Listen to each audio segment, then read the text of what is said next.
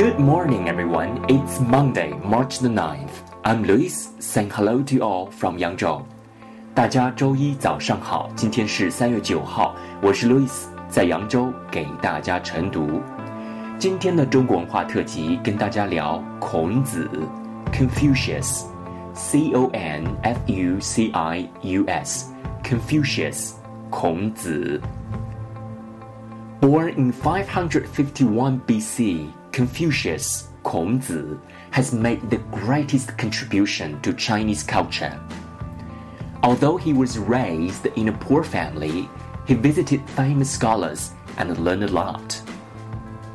He developed his thoughts into a system of philosophy known as Confucianism.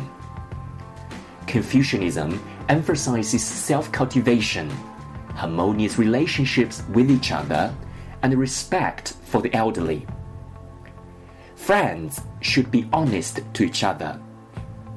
Rulers should make an effort to provide a happy life for people. He was a great teacher as well and promoted education for ordinary people. He traveled around to promote political thinking but failed. But he never gave up. Kongzi is a great Chinese spiritual leader. Over the last 2,000 years, his philosophy has continued to influence China and the rest of the world. It is also regarded as a symbol of Oriental culture. That's today's sharing about Kongzi. See you tomorrow.